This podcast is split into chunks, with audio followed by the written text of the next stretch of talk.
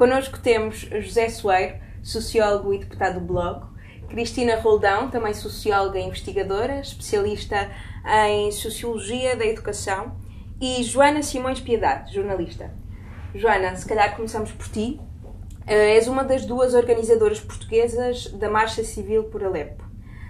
Uma iniciativa de solidariedade internacional. Será que nos podias explicar um bocadinho o que é esta marcha e em que estado se encontra neste momento? A Marcha Civil por Alepo começou no passado dia 26 de dezembro em Berlim.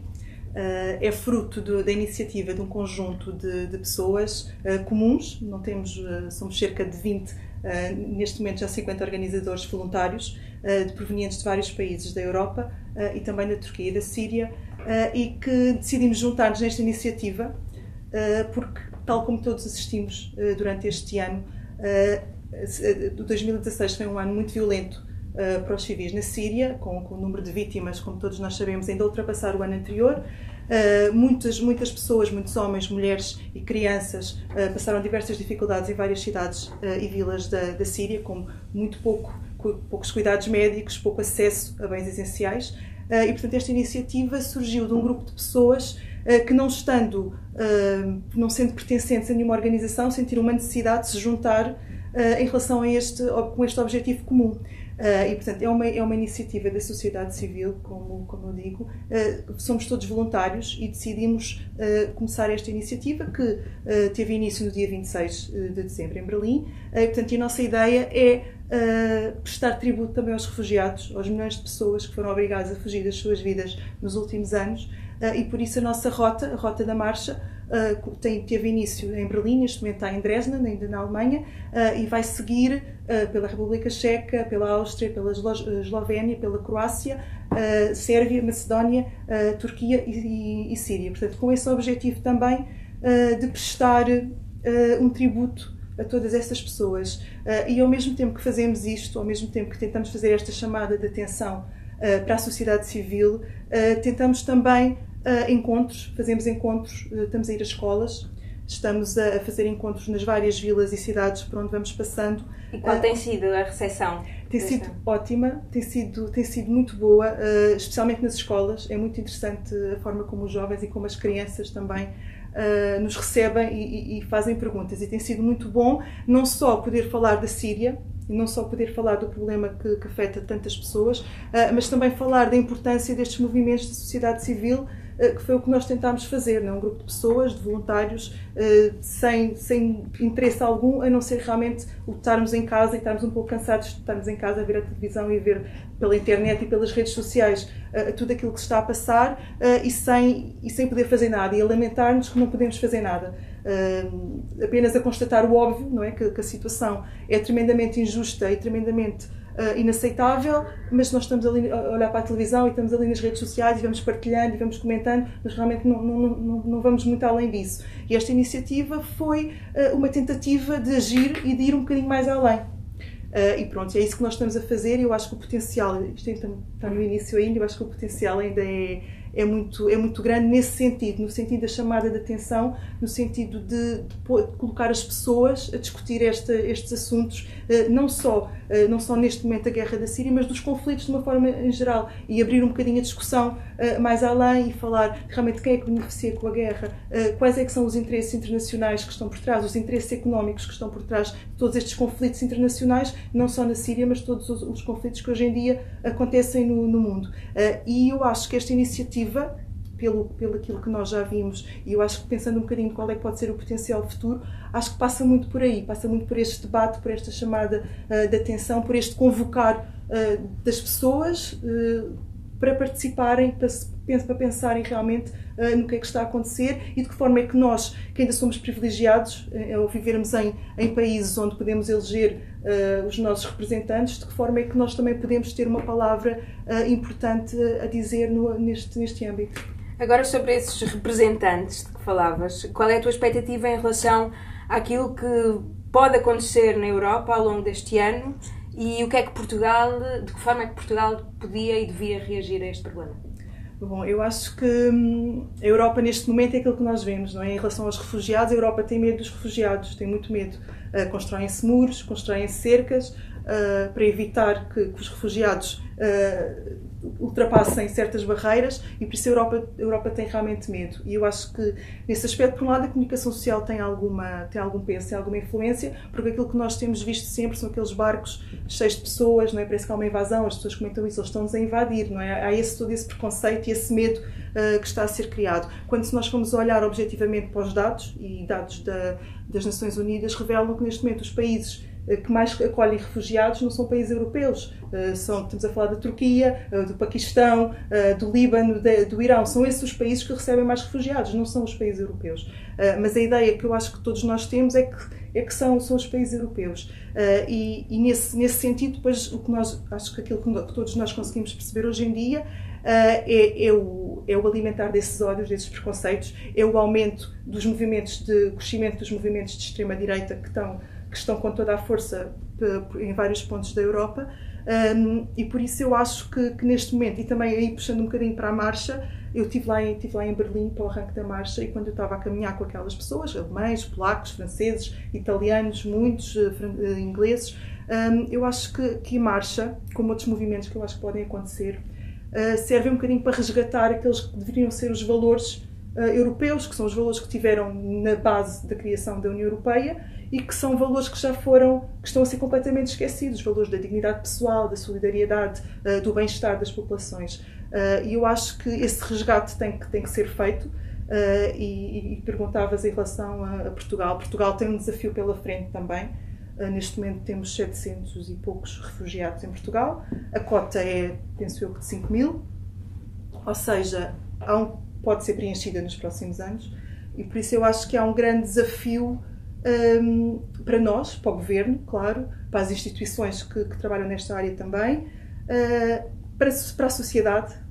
E eu acho que para cada um de nós em particular, ou seja, eu acho que também cabe a cada um de nós, enquanto cidadão, uh, pensar no que é que eu posso fazer, de que forma é que, é que eu posso uh, contribuir para, para, esta, para esta situação, qual é que vai ser a minha escolha, qual é que é o meu posicionamento. Eu vou escolher a solidariedade eu vou escolher o medo? Eu vou escolher a humanidade eu vou escolher o preconceito?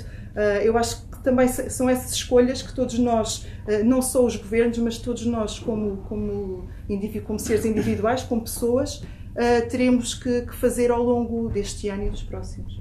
Zé e Cristina estão à vontade para comentar. Não sei quais é que serão as vossas escolhas e se as querem comentar. Também temos aqui o problema da falácia e da grande falácia sobre uh, os últimos ataques que têm acontecido por toda a Europa e, e aquilo que, que é confundido. Uh, duas coisas muito diferentes. Zé?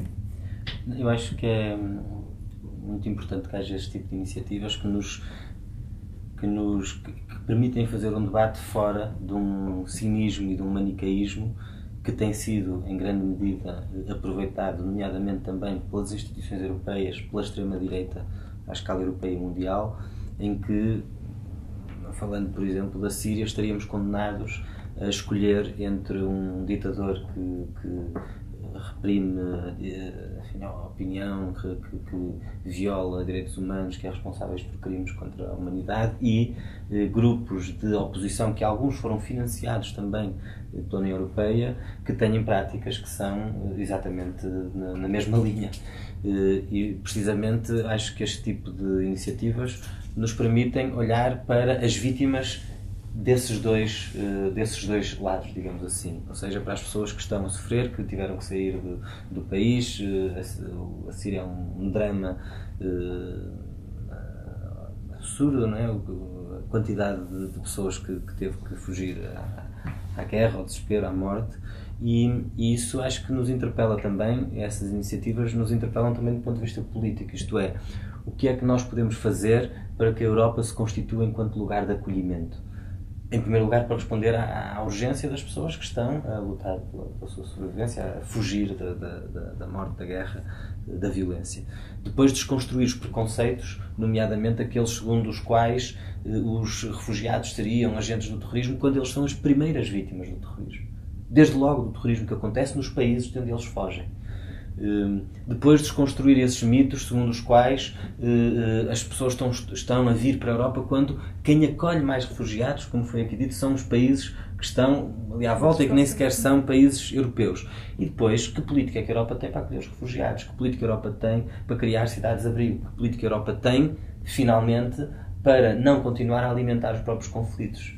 Por exemplo, eu acho que uma das coisas que Portugal deveria fazer era, à escala europeia, defender o fim da venda de armas para territórios em conflito, que continua, e que já foi proposto algumas vezes e que, foi, e que tem sido rejeitado, e uma moratória à compra de petróleo eh, a, a regimes que vivem também eh, desse negócio e que são regimes que, com quem nós temos que ter enfim, uma relação de, de censura em relação a, às práticas de violação dos direitos humanos, de perseguição das pessoas. E, portanto, há coisas do, do âmbito político que, que, também podem ser feitas e que eu acho que estas iniciativas eh, da, da, da cidadania, de, de, da mobilização eh, da, da, sociedade, digamos assim, que, que interpelam os poderes públicos e nos interpelam também sobre, sobre estas questões. Uh, Cristina, uh, não sei se queres comentar. Um, eu acho que uma parte de, do problema de que, de que, estamos a falar tem que ver também com, uh, e aqui tem que puxar um bocado também para a parte que trago, tem que ver com concepções sobre uh, esse, esse, outro que está a invadir, não é? Esse, esse outro uh, tem que ver com relações políticas a, a, nível, a nível global, não é? Dominação da Europa uh, historicamente sobre outros, sobre outros territórios a nível mundial e, portanto, há uma parte desta questão que tem muito que ver com com concepções racistas sobre, sobre outros, outros seres humanos, não é? Não só com esses que, que, chegam agora, mas também com outros que já, que, que, já cá estão e que, mesmo que estejam há muitos anos, são sempre considerados outros, uh, que devem estar. Um, Uh, dispostos a, a, ter que sair uh, quando for necessário, se, se, por uma questão, por exemplo, ou criminal, ou porque não têm uh, documentação, ou porque estão sempre no limite de ser postos fora, não é? Um, e portanto acho que, que, há uma parte desta questão que também tem que ver que tem que ver com isso. Introduz já aqui um dos outros temas que temos para discutir hoje. tu foste uma das autoras em abril do ano passado de um estudo que mostrou que os estudantes afrodescendentes reprovam três vezes mais no primeiro ciclo e têm o dobro das taxas de reprovação nos segundos e terceiros ciclos e no secundário, eh, mais do que os colegas de outras origens culturais. E além disso, 80% são aconselhados a ir para o ensino profissional. Isto mostra que há um sério problema de racismo uh, na educação e não só. Uh, o que se pode fazer para acabar com ele? Para já queria agradecer o convite para estar aqui, uh, agradecer uh, a todos. Um, é claro que tem que ver com. Uh, são sempre questões complexas as desigualdades, não é? Há, há, claro, uma parte que tem que ver com as classes sociais, com as origens de classe. E esse é um debate que em Portugal existe sobre as desigualdades de classe, não só na educação, como noutras, como noutras coisas. Tem sido muito mais difícil de reconhecer a importância também das relações étnico-raciais, que também são de dominação. Um, e aqui um, tem havido alguma dificuldade em reconhecer um espaço específico a esse tipo de, de desigualdade. Nesta pesquisa que fizemos, há uma parte em que conseguimos realmente esta análise não é, de, das taxas de reprovação, que são, uh, que são muito desiguais, o acesso, o encaminhamento para vias. Profissionalizantes em termos gerais, porque existem várias vias, é brutal. Por exemplo, 80% dos jovens com nacionalidade uh, dos países africanos de língua oficial portuguesa que estejam no secundário estão em vias uh, profissionalizantes. Os 20% que vão para vias gerais, 50% deles sofrem alguma reprovação ao longo do ensino secundário, o que mostra um caminho muito bloqueado acesso ao ensino superior, que depois também temos alguns dados uh, sobre isso, e aquilo que vemos, mais ou menos assim em, em termos gerais, é que tem metade da, da possibilidade de poder aceder, quando olhamos em termos gerais, mas quando olhamos especificamente para os jovens de origem guineense, uh, uh, desculpem, uh, guineense, cabo-verdiano e santomense, estamos a falar de cinco vezes menos no acesso ao ensino superior. E isso realmente é, é, é bastante assustador. Por outro lado, houve, houve, um retrocesso no acesso ao ensino, ensino superior entre 2001 e 2011. E não só um retrocesso no acesso, como um aumento do, das desigualdades, do fosso das desigualdades entre uh, aquilo que são os afrodescendentes e, e, e, os estudantes de outras origens. Um, como eu dizia, há uma parte que tem que ver realmente com questões socioeconómicas, é? mas há uma parte que tem que ver também com questões étnico-raciais e nós precisamos muito em Portugal de estudar isto e, antes de mais, reconhecer a questão.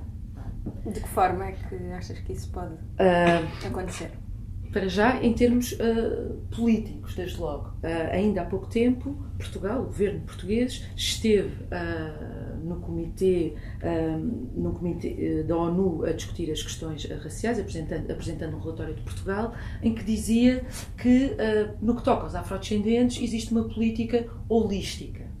E isto quer dizer temos políticas genéricas sem nunca nos referirmos diretamente que se tratam de afrodescendentes, portanto, vamos lá indiretamente por via de questões como a classe, como território.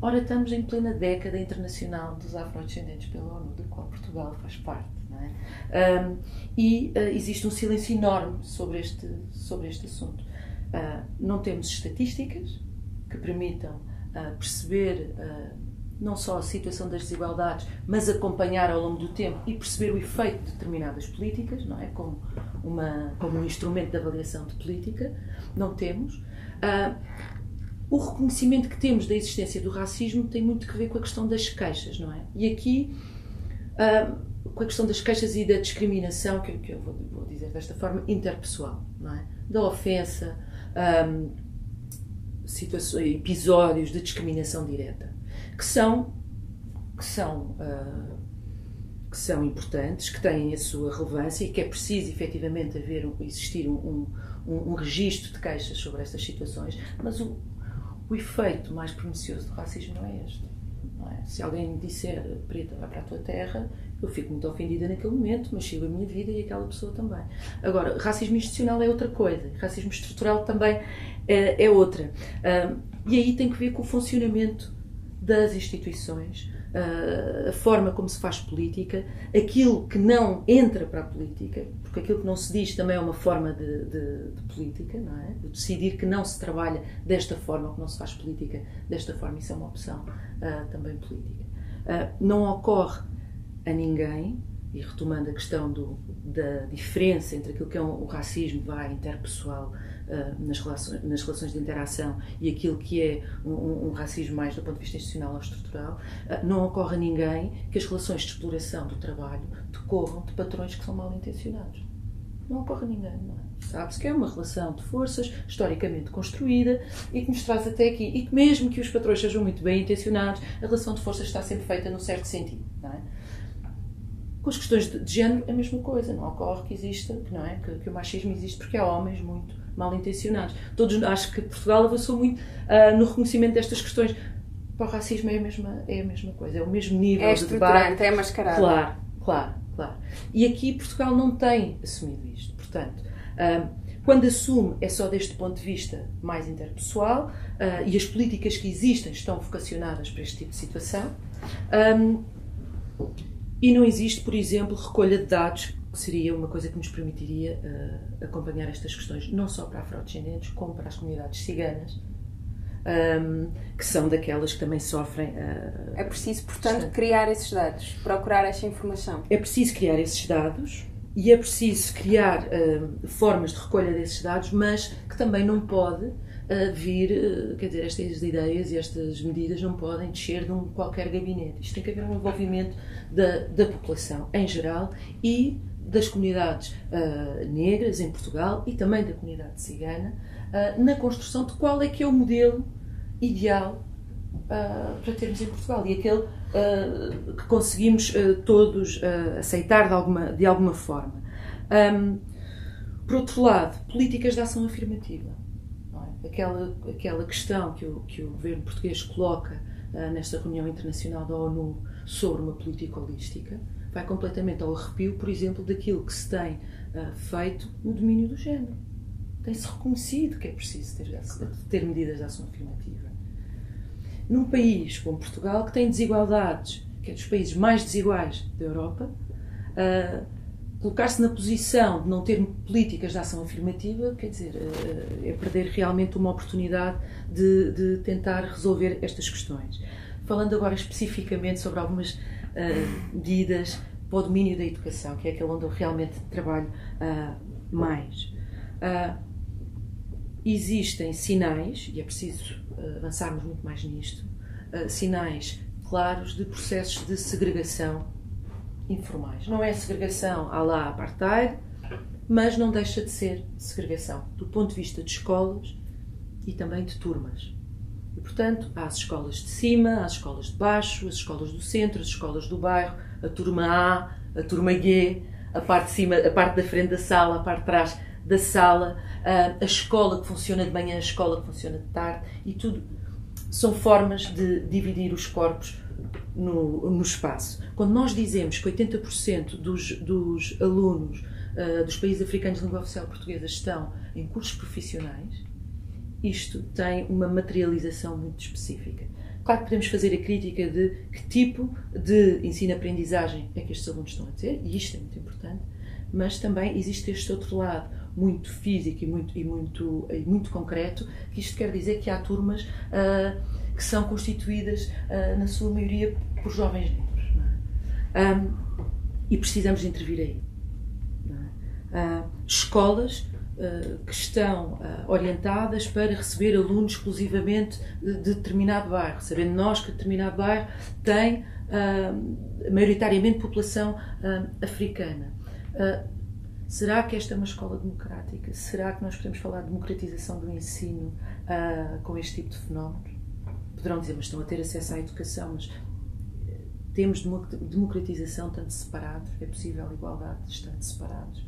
Eu acho que esta é uma questão, quer dizer, velha, já se experimentou e não funciona, não é? Um, por outro lado, as questões que têm a ver com currículos das disciplinas, desde logo da história, a forma como Portugal conta a sua história. A história de Portugal está profundamente relacionada com as raízes deste, do racismo, é? da escravatura, do colonialismo. E, portanto, e uma parte da própria identidade nacional passa por esse processo, os descobrimentos, não é? Os descobrimentos e, portanto, é preciso pensar os currículos de História e de Português e de outras disciplinas, mas especialmente destes. E não só para estes contextos onde há alunos com muitos, uh, muitos alunos de origem africana. É? é? para todos. Porque todos precisam de fazer este processo de, de desconstrução e de reconstrução da história e, e também da forma como se relacionam, por exemplo, com o português. É o português de Portugal, é o português do Brasil, é o português de Angola. Uh, que literatura é essa que existe uh, com outras formas, com outros padrões de português? Isso também precisa de entrar na escola uh, portuguesa dos dias de hoje.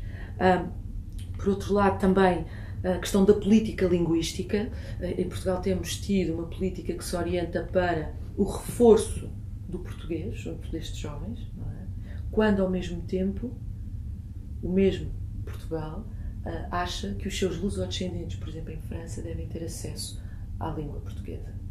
Porquê é que nós não temos acesso à língua cabo-verdiana ou que se chama o crioulo? Valorizando essa língua e valorizando os seus falantes. É? Numa das instituições mais importantes do Estado e de, socialização uh, de todos nós. É? Um, por outro lado, as questões da educação para a cidadania, conseguimos ter uh, um debate específico sobre o racismo desta forma alargada e não só uh, na lógica interpessoal, uh, dentro do currículo daquilo que é a educação para a cidadania, na formação de professores também. E depois, uh, questões que têm que ver com medidas de ação afirmativa e que têm que ver com representatividade da população negra na profissão de professor, de educador, de funcionário de escola, de cientista, de investigador. Precisamos de ter a população negra representada um, na esfera da reprodução e produção do conhecimento em Portugal. Uh, e por fim. Na decisão política, agora. Na decisão política também. Eu ia passar agora para isso. e medidas de ação afirmativa no que tem que ver com o acesso ao ensino superior, no que tem que ver com o acesso a cargos públicos e de poder. É? E isto, especialmente em contextos onde há uma forte presença da afrogenesia. Aqui, claro que estou a falar, estamos em 2017, ah, das autarquias. Nós temos, e aqui deixem-me puxar um dado, nós temos conselhos. Ah, aqui, nós temos conselhos como a Amadora, como Sintra, como a Moita, onde têm 12% de população nascida nos Palop. nascida. Nós estamos aqui a incluir, obviamente, toda a população negra que já nasce em Portugal e que é crescente.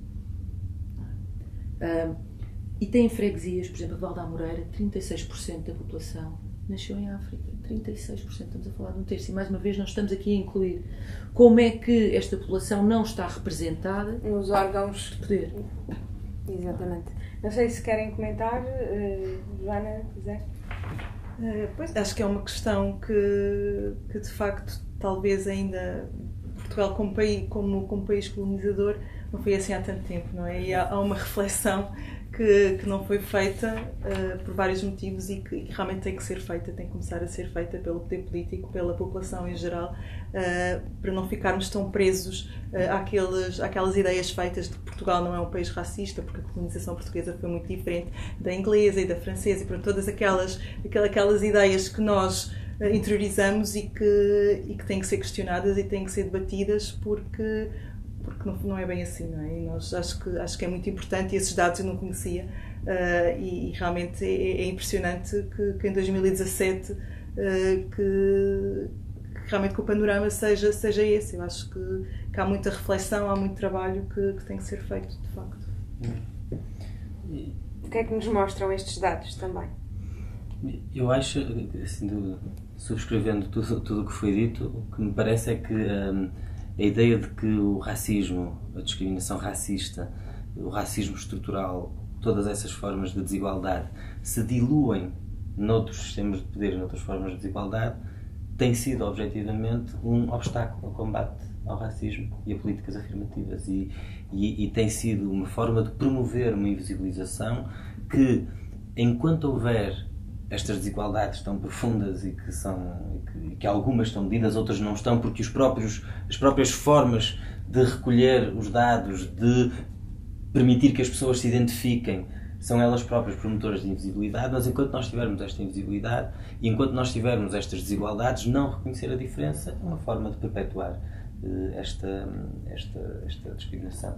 E, portanto, acho que que é um desafio. Portugal tem tido um discurso segundo o qual temos uma política muito humana, exemplar na área da imigração, na área do, do combate ao racismo, mas, eh, mas, essa, mas, mas o outro lado desse discurso é uma permanente invisibilização, inclusive do ponto de vista político. Acho que o que, o que estava a ser dito pela Cristina é uma interpelação também aos partidos de esquerda. Como é que os partidos de esquerda eh, têm na sua agenda, põe na sua agenda estas questões, como é que os partidos de esquerda são espaços de representação também, também da, da população negra, eh, da população cigana e de outras pessoas que, que, que, são portugueses e que têm pouca visibilidade, pouco acesso à palavra pública, acho que é uma, é uma questão e aí o sistema educativo joga, joga um papel fundamental. São realidades tão camufladas, não é? Uh, Zé, vamos para o último tema. Uh, um tema que tu tens acompanhado bastante de perto. O governo anda a adiar a divulgação do relatório sobre os precários no Estado. Hum.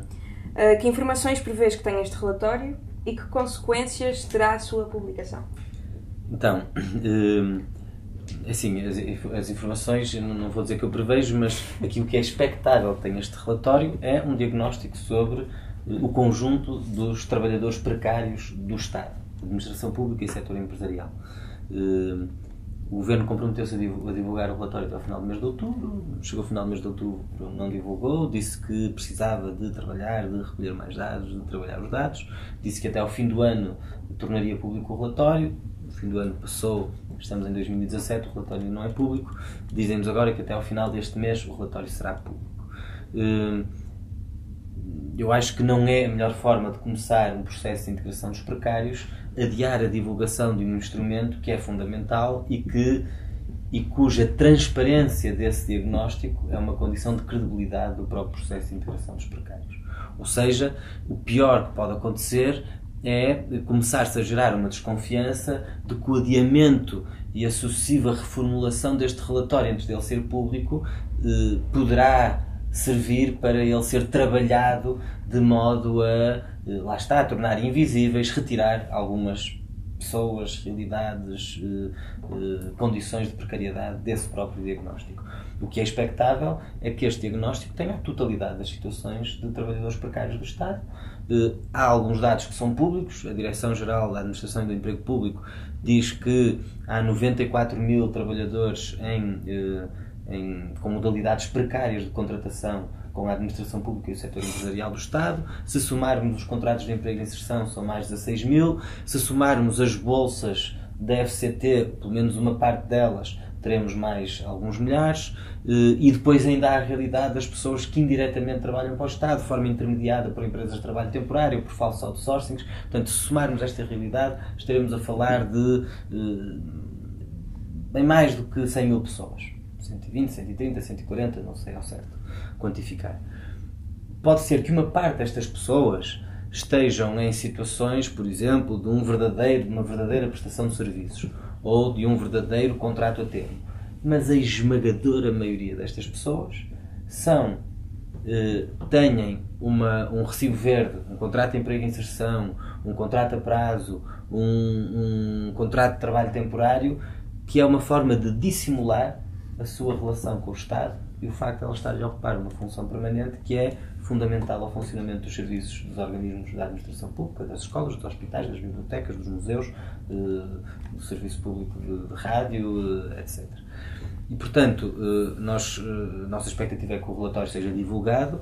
Temos insistido muito, nomeadamente publicamente junto do Governo, que divulgue esse relatório. Ele é a peça inicial e fundamental para que se inicie este processo de integração e, e, portanto, estamos a aguardar com expectativa e analisaremos também, comparando, e é esse apelo que temos feito aos, aos próprios precários, é que organismo a organismo as pessoas se organizem para elas próprias fazerem a identificação da sua realidade, para depois podermos, digamos, eh, confrontar a identificação que as próprias pessoas fazem com a identificação que foi feita pelas, eh, pelas, pelas direções dos serviços e pelo, pelo próprio Estado. A maior parte da população ativa continua ainda assim precária, dizias tu, em diversas estruturas uh, da, da sociedade ou desempregada. O que é que achas que devia ser feito já em 2017 para combater esta situação? Então, sobre este processo, eu acho que sobre os, os, precários do Estado, que estamos a falar de muitas dezenas de milhares de pessoas, é preciso que este processo inclua toda a gente e que não se utilize critérios como tem que ter horário completo para fazer parte do processo de integração. Isso é um critério absurdo. O horário completo não é uma condição de laboralidade. Um professor que não tem horário completo, eh, não é por isso que não deve ter um contrato no horário que ele faz. Ou um formador do IFP, ou outro trabalhador qualquer. E, portanto, que não se utilizem critérios que só tem o objetivo de excluir pessoas de acederem a estes direitos. No setor privado, eh, é, a, precariedade, a precarização tem tido muitas vias e é preciso atacar, tentar atacá-las eh, todas e isso implica coisas diferentes. A precarização tem sido feita por via de alterações à legislação laboral, no sentido de aumentar as modalidades precárias de trabalho e a possibilidade de recurso a elas. O caso de trabalho temporário é um escândalo. Ou seja, o, o modo como está construída a lei permite que muitas situações que não são de verdadeiro trabalho temporário entrem pelo trabalho temporário, permite substituir aquilo que seriam funções dos centros de emprego, ou seja, do serviço público de colocação de mão de obra, por negócios de alugar pessoas, ou seja, pela intermediação de empresas privadas cujo negócio é ficarem com uma parte da riqueza que pertence àquele trabalhador e, e, e noutros, noutras, noutras coisas, no modo como se permite a contratação a prazo, etc. Ou seja, houve alterações na legislação laboral que seria preciso reverter que eh, incentivaram a precariedade legal. E depois há uma outra faceta da precarização que é aquela que se faz à margem da lei, transgredindo a lei, violando a lei. Uma parte muito importante das situações de precariedade em Portugal, à luz da lei, são ilegais mas continuam a existir. Porquê? Porque não existe fiscalização e porque a lei não é efetiva. E, portanto, há um outro domínio em que é preciso intervir, que é reforçar o poder da autoridade para as condições de trabalho, dar mais meios de fiscalização e permitir que os trabalhadores acedam aos seus direitos e à justiça laboral. Muitas vezes isso implica que não se pode deixar sobre a responsabilidade dos trabalhadores fazerem as denúncias, porque os trabalhadores precários são quem tem menos condições de denunciar porque são mais vulneráveis. E é por isso que nós temos defendido, por exemplo, que aquele mecanismo que foi criado pela lei pela iniciativa legislativa dos precários, que seja aplicado ao conjunto de situações de dissimulação de uma relação laboral, seja por um falso recibo verde, seja por uma falsa bolsa, seja por um falso estágio. Deve ser o próprio Estado, quando identifica essa situação, garantir o reconhecimento da relação laboral e, se for o caso, levar a empresa a tribunal e não imputar ao trabalhador essa responsabilidade, porque ele é quem tem menos eh, condições, objetivas para o fazer. E, finalmente, a precariedade tem sido também eh, muitas vezes eh, incentivada por uma coisa que é, que, é um debate mais novo e que, que, é um desafio grande, que é pela transformação de relações de trabalho em, aparentemente em relações de, de negócio, digamos assim. O caso da Uber é um exemplo, ou seja, a ideia de ocultar relações de trabalho como se elas fossem relações comerciais entre um, um cliente e um prestador de serviços, eh, tentando por essa via transformar cada pessoa num empresário, mas que na verdade essa pessoa não é um empresário, não é um prestador de serviços, eh, não é uma empresa, mas é um trabalhador por conta de outra que devia ter um contrato proteção social, etc. E portanto há também esse fenómeno que é preciso atalhar. Sobre a criação de emprego, o tema não é fácil, mas há algumas coisas que se podem fazer. Primeiro, investimento público tem que haver investimento público para haver criação de emprego. Hum, aí o debate sobre o setor financeiro é um debate essencial. Enquanto nós estivermos a pôr dinheiro em bancos para depois os vender por tudo em meia aos privados, como se está a discutir agora sobre o novo banco, temos menos condições para a economia poder ter acesso a crédito e poder criar emprego. E depois há medidas do âmbito laboral. Hum, o que aconteceu em Portugal nos últimos anos foi que, ao embaratecer para metade o valor das horas extraordinárias, ao eh, prolongar-se os horários de trabalho, eh, se destruiu, por um lado, e evitou a criação de milhares, dezenas de milhares de postos de trabalho. Se nós conseguíssemos não ter o abuso que existe nas horas extraordinárias, só isso permitiria criar dezenas de milhares de postos de trabalho. Se nós aplicássemos a redução do horário de trabalho foi agora reposta na administração pública ao setor privado, isso permitiria também criar postos de trabalho. E depois precisamos de, em algumas funções sociais, na educação, na saúde, há também muitos postos de trabalho que, que, que, que são necessários e, portanto, diminuir o horário de trabalho, distribuir o trabalho que existe, combater o abuso das horas extraordinárias, ter programas de investimento público, seja nos, nos chamados empregos climáticos, seja nos, nos, serviços públicos, acho que poderiam ser caminhos. Claro que não se vai dizer que de um momento para o outro há uma varinha mágica que vai resolver o problema do desemprego, mas acho que isso seriam alguns caminhos possíveis para poder começar a dar resposta Iniciar a esse problema.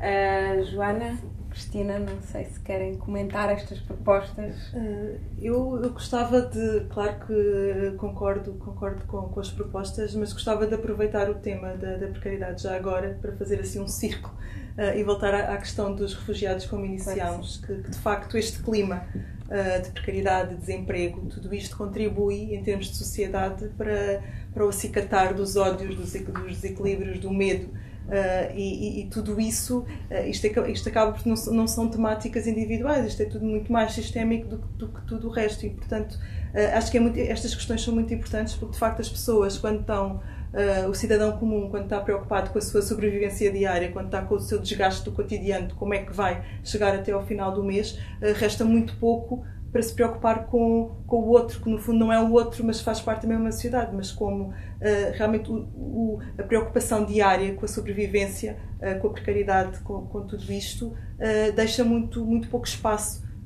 para, para, a solidariedade e para nos preocuparmos com, com, com, os outros temas e, e, a questão dos refugiados, como começámos, e já agora, só para fechar o círculo, acho, que, hum, acho, acho que realmente é um, é um tema muito uh, muito importante e que vai estar muito interligado em 2017, com toda a certeza.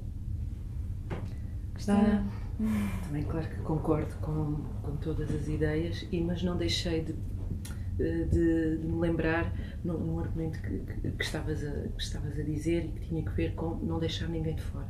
É?